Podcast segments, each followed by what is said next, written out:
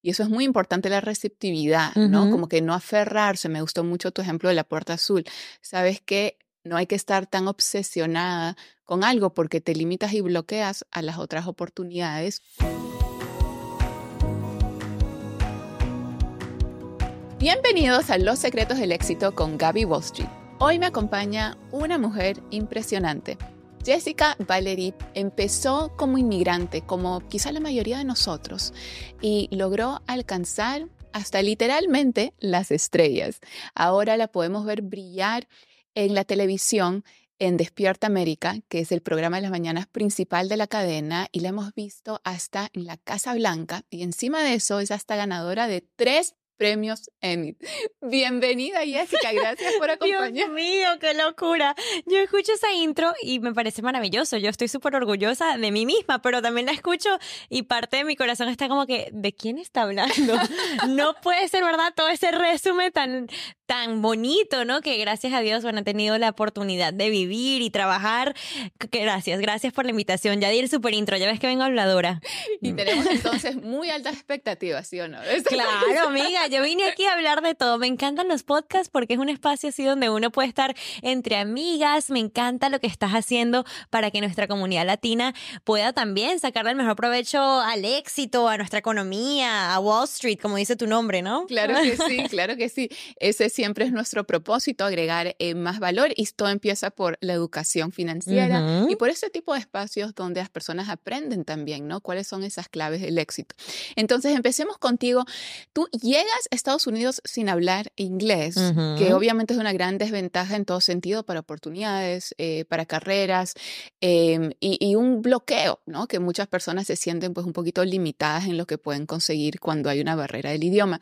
¿Cómo logras de encontrarte en ese contexto a lograr todo lo que has logrado literalmente terminar en la Casa Blanca, en televisión?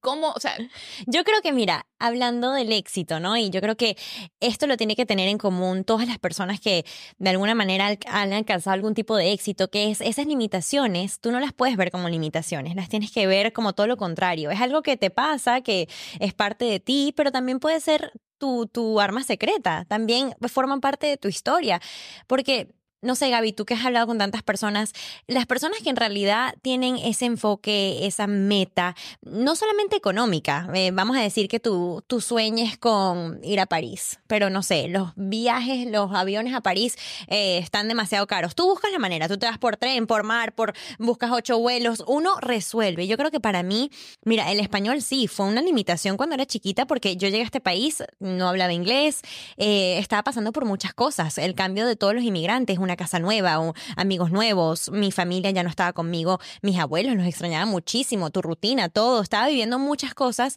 y sí, en ese momento me frustraba. Mi hermano frustradísimo, yo me acuerdo que él lloraba todos los días para ir al colegio, yo, yo batallaba verlo a él en esa frustración y, y yo no expresarla porque no quería que mi mamá se hiciera un ocho con los dos amargados que no querían hablar inglés. Yo trataba de como que esconder ese lado mío. Eh, fue, fue una época ¿Qué edad tenía? Yo en ese momento tenía 10 años. Era chiquita, pero yo siempre creo que he sido muy madura por cosas de la vida, por estos mismos cambios, todo eso, ser la mayor, todo eso atribuye, ¿no? A estar un poquito como más avanzada. Y, y en ese momento sí fue una limitación y de hecho eso, eso continúa porque tampoco fue que lo aprendí en dos días. Y después mayor en la universidad yo sí veía que mi acento no era igual a los otros chicos que estudiaban comunicación conmigo. Y creo que llegó un punto que yo dije, de esto voy a hacer como que lo voy a hacer mío. Ok, yo no, no hablo el inglés como una persona que vive en Ohio, pero en un futuro yo sueño con estar en Good Morning America y que mi acento mira a Sofía Vergara, como es lo que la hace, la que la destaca en Hollywood. Y yo creo que con ese tema del idioma, por ejemplo, en mi caso, yo tenía 10 años, pero si me hubiese pasado a los 30, lo hubiese convertido en lo que lo convertí hoy en día. Que, ok, mi enfoque no va a ser el inglés en este momento, es el español, que es mi primer idioma, y por eso estoy en Despierta América, porque sé hablar español. O sea, es como que cambiar un poquito ese chip en tu mente de que, ok, no hablas inglés, esa es tu limitación, entre comillas, pero ¿qué puedes hacer con esa limitación para transformarla? Entonces, en mi caso fue, ok, a lo mejor no tengo el inglés de una persona de Ohio, me voy a ir por otro camino. Voy a irme por el lado de los latinos, que es lo que sí domino. Y en un futuro, cuando ya yo esté lista para ir al otro lado, que a lo mejor, ¿sabes? Uno no, no, no voy a descartar ningún sueño. A lo mejor en un futuro sí, es eh, trabajar para una cadena de habla eh, anglosajón, que sea de en inglés. Pero está bien que yo tenga ese acento, que suene como latina porque los latinos están de moda y eso va a ser lo que me va a hacer a mí stand out, como dicen, ¿no? Me encanta lo que estás compartiendo porque es básicamente el enfoque de buscar el oro en todo, ¿no? Aún así sea un desafío, sea lo que sea, ok, quizá no me voy a enfocar en lo que no tengo, sino me voy a enfocar en lo que sí tengo. Sí, en lo que sí tengo, claro. Todo lo que pueda. Totalmente. Me encanta, de verdad. Este, y sé que ahora hablas inglés porque hablamos inglés en Sony, en el evento que estuvimos juntas, ¿te acuerdas? Entonces sé que obviamente eso pues ya lo lograste y todo. Eh, pero ¿cómo entonces llegas a posicionarte en la televisión? ¿Qué puertas tienes que tocar? ¿O cuál es ese momento que como que se te abre esa ventana de oportunidades que te hacen lograr una cosa tras otra, porque obviamente de ahí vienen muchas otras cosas como premios. Claro, yo soy súper partidaria y soy pro las pasantías. Creo que esa es la manera más fácil de arrancar en cualquier negocio, en cualquier eh, área laboral, porque eh, las redes obviamente ayudan muchísimo y tu, tu LinkedIn y todas esas cosas son herramientas que te van a ayudar a tocar esas puertas y que eventualmente una se te abra. Pero yo en mi caso, la, la pasantía fue lo que literalmente cambió todo mi destino porque yo empecé a aplicar y esto lo recomiendo muchísimo a las personas que nos estén escuchando, especialmente los jóvenes, cuando arrancas la universidad ya de una empieza a aplicar, porque ya cuando tú te gradúas estás compitiendo con todo el mundo de tu promoción, o sea, todos los de tu clase están aplicando ahora los trabajos porque ya se graduaron. Entonces yo arranqué antes que todo el mundo empezara, empezara a aplicar.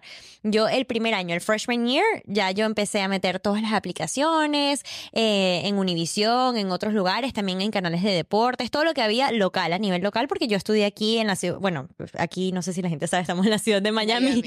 Entonces, eh, busqué todo, todas las cadenas que estaban ubicadas en Miami, apliqué a todas. Eh, varias me contestaron, pero yo en el fondo siempre quise Univision. Por eso mismo que te estoy comentando de que es mi primer idioma, es algo que yo veo en mi casa todos los días o crecí viendo, me sentía muy cómoda, claro, estando ahí, pero también yo creo que en ese momento yo estaba abierto, dispuesta a lo que fuese, porque la, la, idea es entrar. No te tienes que aferrar tanto que yo quiero que se me abra, se me abra la puerta azul, la puerta azul, la puerta, pero a lo mejor detrás de la amarilla hay algo espectacular. Entonces, yo apliqué a todas, que se, habla, que se abra cualquier puerta se abrió, gracias a Dios, la de Univisión. Me llamaron, hice varias em, entrevistas, em, después hicimos un curso, estuve ahí como tres meses como intern y después de eso todo se empieza a dar como un domino effect, ¿no? El efecto dominó de que una cosa te lleva a otra. Y yo creo que sí, hay cosas que tienen que ver con la suerte, el, el tiempo perfecto, como le dicen, pero yo también creo que tienes que estar preparado para cuando llegue ese momento. Tú te tienes que preparar, estudiarlo, enfocarte para que cuando alguien te abra una puerta, tú estés ah, ya lista para impresionar a esa persona o ese trabajo, lo que sea. Entonces, cuando yo terminé la pasantía en Univision, yo había aprendido ya de todo tipo de trabajo. Yo no solamente aprendí de, de cámara, sino que aprendí de producción, para escribir, eh, de todo un poco. Hay muchos trabajos dentro de la televisión, aparte de ser presentadora. Y yo seguía a todo el mundo y yo estaba pendiente de lo que todos hacían. Entonces, cuando em, termina la pasantía, hay una chica que se va de maternity leave, ¿no? Eh, tiene, da luz y se va a ir tres meses en su break, ok, perfecto. Y dicen, ¿quién es la persona que le está haciendo el, shadowing, como le dicen a, ella se llama Ay, se me acaba de ir el nombre. Pero bueno, el punto es que yo era la única que la, que la había seguido en esos tres meses. Entonces me dijeron, bueno, Jessica, tú eres la que sabe lo que ella viene trabajando y, y nada, quédate por otros tres mientras que ella regresa. Resulta que no regresa. o sea, como que se queda en su casa cuidando a su hija. Y me dicen, bueno, quédate entonces como un eh, part-time el part-time se convierte en full-time y poco a poco todo se fue dando, todo se fue escalando, pero definitivamente fue desde abajo. Yo me acuerdo que cuando yo entré el primer día en Univisión como pasante, es un sistema muy, muy chévere el que tenemos en la compañía, de que sí, ellos quieren que tú aprendas de todo y tienen workshops y tienen muchas herramientas para ti, pero también te toca hacer un trabajo de intern, que es el que ves en las películas de busca una olla para el cemento de cocina, trae, pon, limpia. Y yo hice de todo. Te digo que en un punto empecé a hacer el cemento de cocina como productora y yo me quedaba lavando, la, la gente no sabe, pues, pero tú haces la producción y después me quedaba hasta con los chefs lavando los platos, porque claro, es parte del set, es igual. Y yo decía, Dios mío, yo no pensé que yo iba a estar aquí limpiando este plato, pero lo voy a limpiar. Tú puedes hacer cualquier cosa, pero sé lo mejor en lo que haces. Me encanta porque demuestras una muy buena actitud y esa también eh, actitud de humildad, ¿no? O sea, ¿sabes qué? Yo estoy aquí para aprender, para crecer y si me toca hacer algunas cosas que quizá pues no es mi sueño, me van a llevar en camino 100%. a mis sueños y simplemente doy lo mejor de mí. Y eso es muy importante, la receptividad, ¿no? Como que no aferrarse. Me gustó mucho tu ejemplo de la puerta azul. Sabes que no hay que estar tan obsesionada con algo porque te limitas y bloqueas a las otras oportunidades que quizá ni las ves por esto. Es que a mí me pasó eso muchísimo. Cuando yo empecé en Univision, yo dije, ok, mi sueño siempre ha sido ser presentadora, desde chiquita. Primero quería ser actriz y después dije, bueno, no, no se me da lo de la actuación también. No soy paciente para esto de los casting y que te llamen y que otro casting, cero paciencia para eso. Entonces dije, presentadora, voy a ser presentadora de televisión, presentadora de televisión. Cuando entré en Univisión, como te estoy contando, no se me dio, obviamente, presentadora del día uno. Primero tuve, que Siete años como productora. Y al principio sí yo pensaba como que, pero esto no es, o sea, estoy feliz porque entré y esto me gusta, pero yo quiero ser presentadora. Todavía tenía eso como más aferrado, aferrado. Y después dije, ¿sabes qué?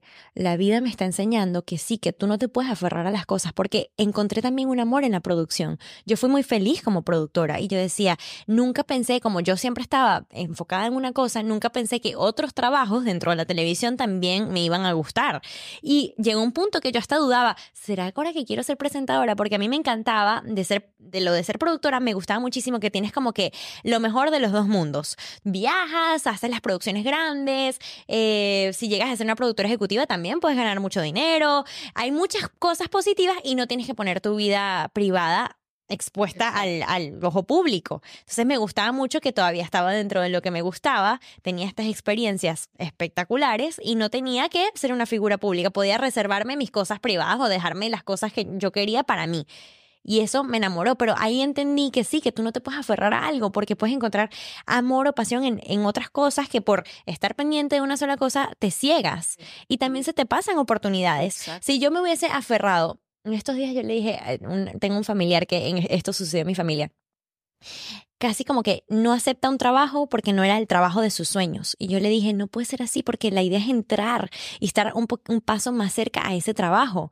Porque por estar tan testaruda con un tema, que está bien, te lo mereces. Y creo que hoy en día batallamos mucho con eso porque las redes, las historias de éxito, todo esto nos dicen que no podemos aceptar menos de nuestro sueño, ¿no? Todo el mundo te inspira que tienes que ser empoderada y tienes que ser, eh, no sé, creo que es algo difícil de explicar, pero sí siento que estamos viviendo un momento donde escuchamos tanta información y sí, nos levantan tanto. Y es espectacular estar empoderada y es espectacular escuchar que yo soy la que va a cambiarlo todo, pero a la misma vez no te muestran lo que sucede en el detrás de cámaras.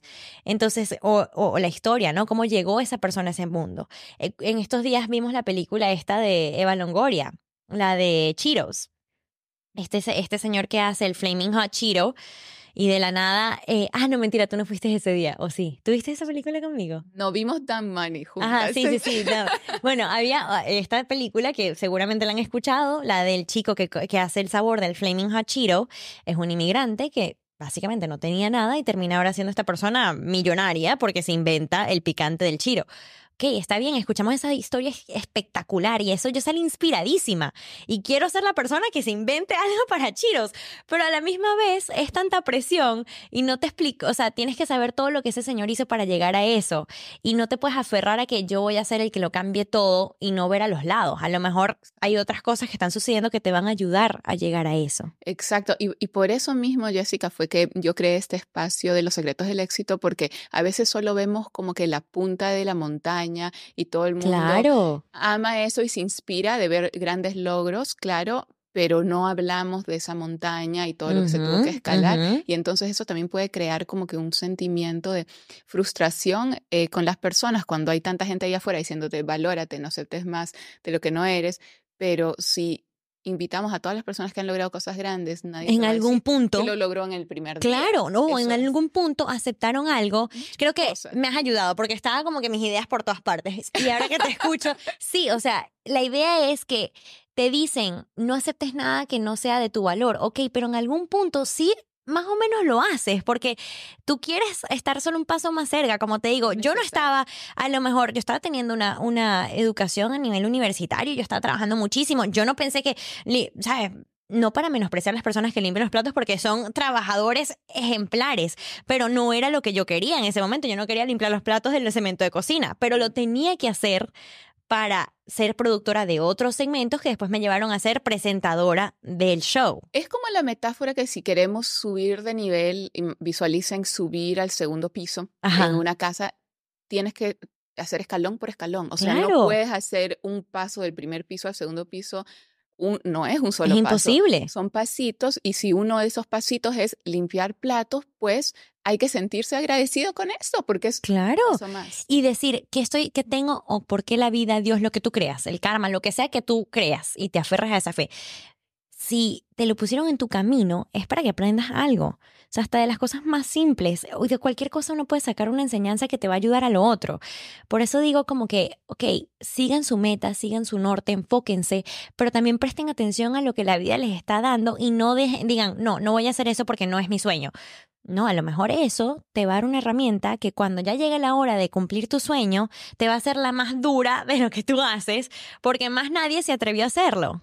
Sí, y es muy bonito testimonio también. O sea, ¿qué testimonio te ha inspirado en la vida? Que si esta persona nació perfecta, no pasó por ningún obstáculo, obtuvo todo lo que quiso y, sigue perfecta. O sea, eso no. va a vender ni un libro, no va a tener, no, nadie se va a identificar con eso porque es, absurdo, así no funciona la vida. ¿no? Así que qué importante eh, pues dar ese, em, esa atención a todas esas cosas que a veces no, no escuchamos frecuentemente.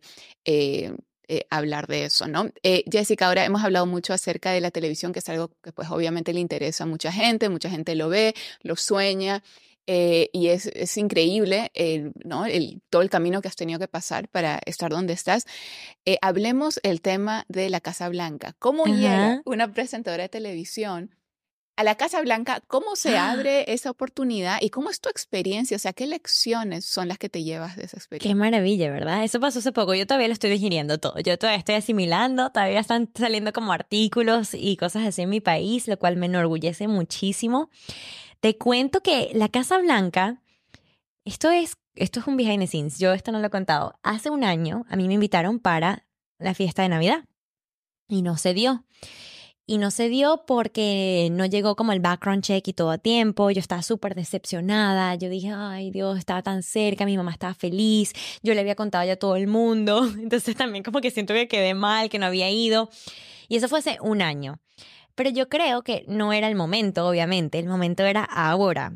Porque ahora pude ir en representación de mi país. El año pasado yo iba a ir a una fiesta navideña que hubiese sido espectacular, pero esto tuvo otro sentido, esto tuvo otra cosa como más, no sé, más importante para mí porque es, es algo increíble poder ir a, a la Casa Blanca, al lugar más importante de este país, como latina, como lo que soy, no por porque me invitaron a lo mejor, sí, para ver el árbol y todo eso está cool, pero básicamente lo que hicieron fue celebrar la diáspora de mi país. Básicamente Venezuela todo el mundo sabe lo que está viviendo Venezuela en este momento.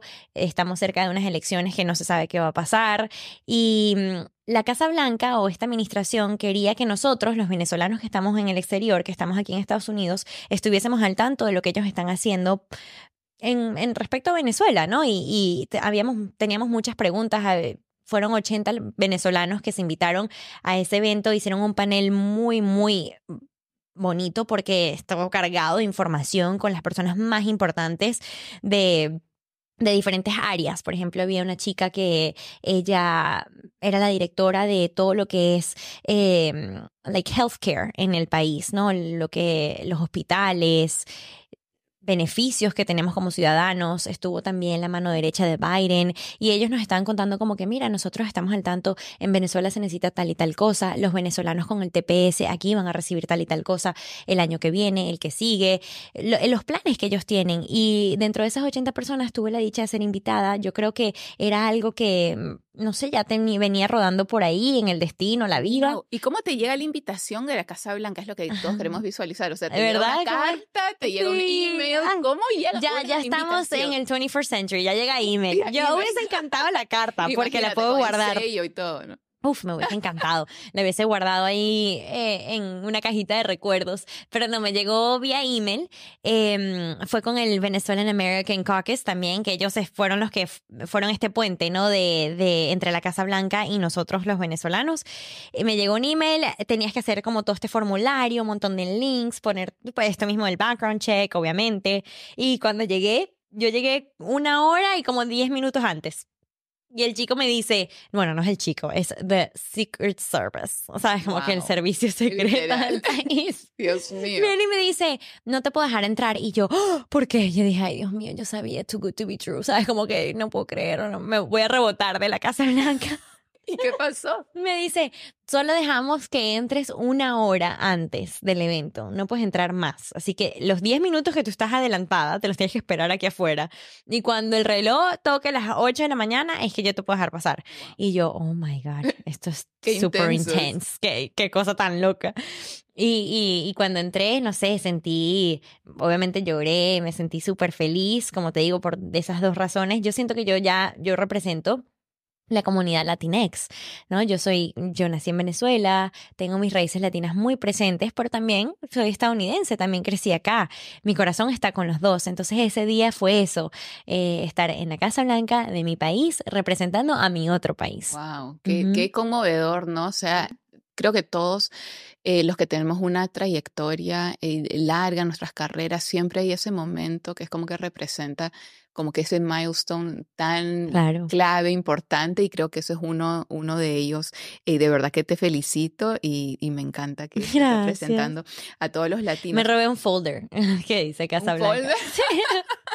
un souvenir, algo. Sí, me lo traje. El folder que vieron como que on today's agenda. Y yo, up, el folder para mi cartera. De recuerdo. Jessica, te, vemos entrevistando a las personas más top del momento. Hace poco a Shakira, que eso estuvo espectacular. También has entrevistado a The Rock, Salma Hayek, Tom Cruise, o sea, hasta te has ido afuera de los que son latinos tops, ¿no? Hasta mm. Hollywood, que es lo más top de top.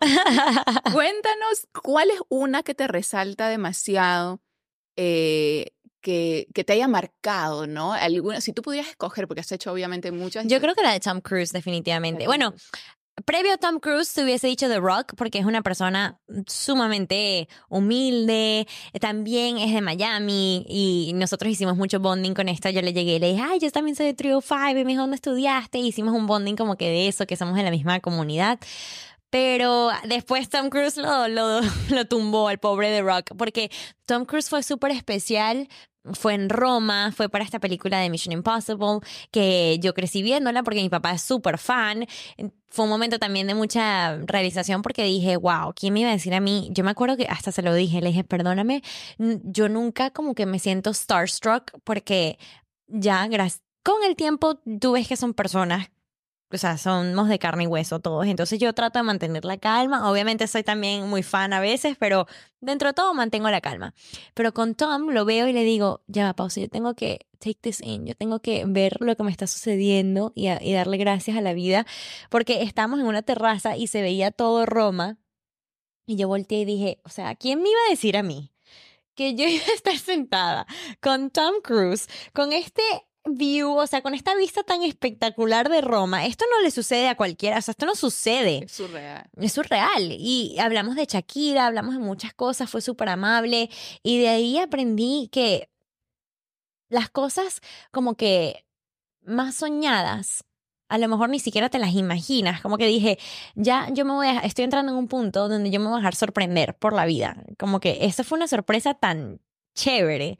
O sea, yo me voy a enfocar en muchas cosas y me quiero enfocar, yo te lo dije antes de que empezáramos el podcast, quiero hacer negocios, quiero hacer muchas cosas, pero lo que es a nivel ya de televisión y entrevistas, creo que yo me voy a dejar sorprender porque la vida me ha regalado tantas cosas bonitas. Y a veces uno ni lo imaginó, Sí. ni lo soñaste y se materializa. Y ya pasé como que por ese estrés de que, mira, tengo que llegar a esta persona y no sé qué. Y sigo dedicada, pero ya también creo que me estoy, gracias a Dios, estoy llegando a un punto donde me las estoy gozando de una manera distinta, ¿no? Donde digo, esto es el fruto de, de tanto trabajo mucho trabajo que mucha gente no lo ha visto. y no lo quiero tomar como que a la ligera. Yo quiero estar ahí en ese momento, o sea, parar la entrevista y decir, ya va, estoy con Tom Cruise en Roma y así lo quiero hacer con todos. Quiero vivir el momento, vivir el presente. No sé si es por la época también navideña y hemos estado hablando de tantas cosas, pero de verdad que la vida es tan corta que si te dan estas oportunidades, no las vivas con estrés, disfrútatelas, ¿verdad? Así es, no, muy importante eso de vivir el momento presente, disfrutar, porque si siempre estamos pensando en el, En el próximo, trabajo, próximo, próximo, No te gozas el no que estás el viviendo. Exacto. 100%. Y eso es algo que tenemos que trabajar como seres humanos porque somos seres humanos, no es hacer humano. Ujú. Y muchas personas son un hacer humano, solo hacen cosas, pero no hay que ser un poco más, ¿no? Y para concluir, Jessica, de verdad que me está encantando todo lo que estamos aprendiendo contigo.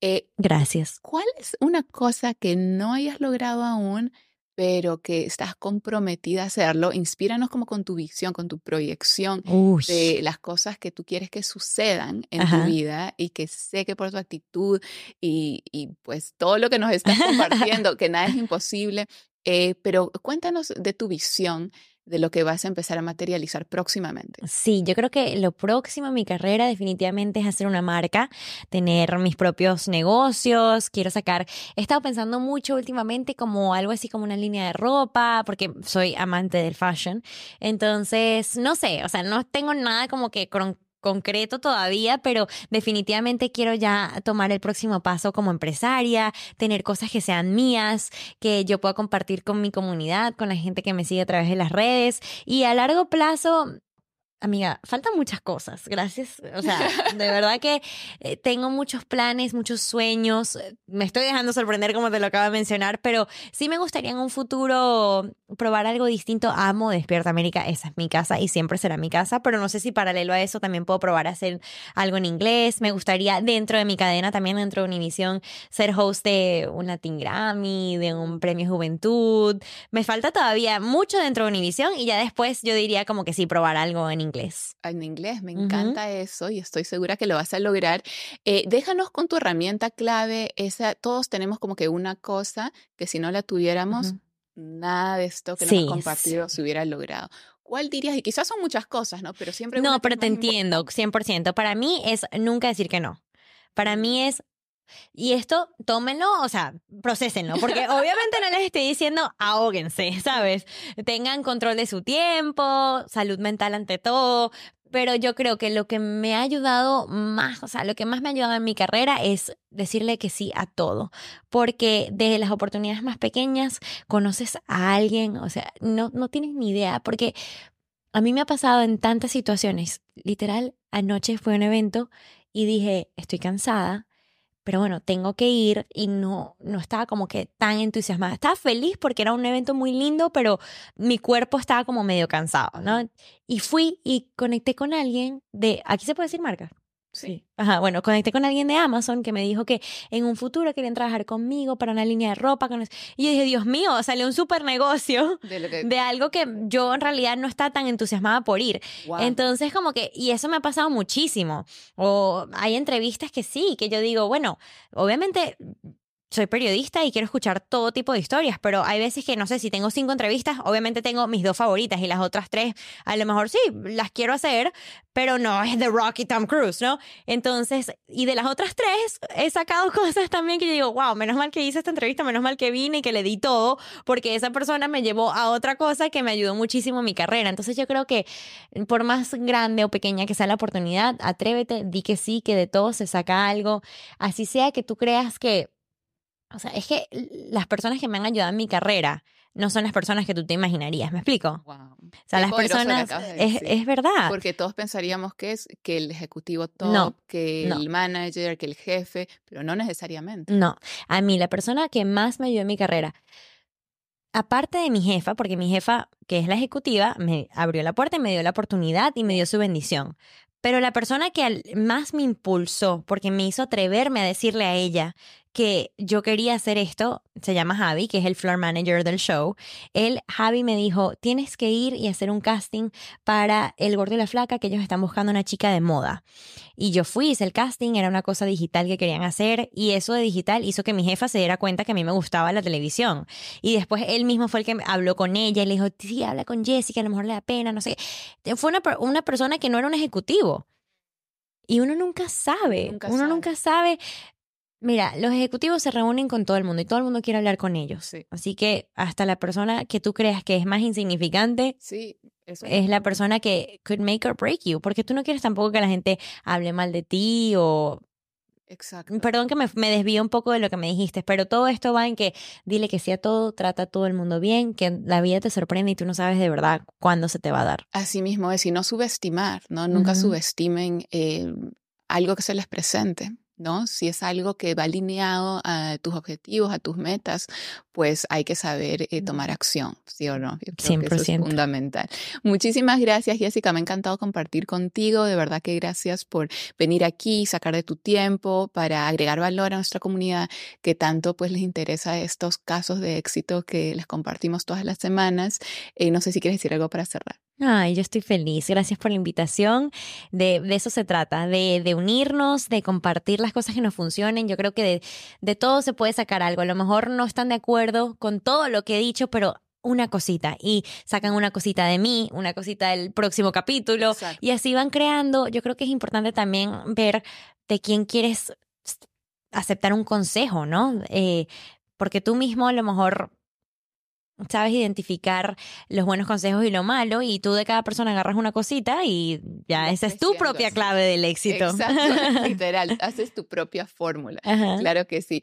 Bueno, excelente, espectacular, de verdad que me encantó y gracias a todos por habernos escuchado. Si te ayudó este episodio, compártelo con alguien, sabes que a muchas personas les puede ayudar estas historias de inspiración y de éxito. Y no olviden que todos los martes tenemos un nuevo episodio en Los secretos del éxito con Gaby Wall Hasta la Chao, besitos.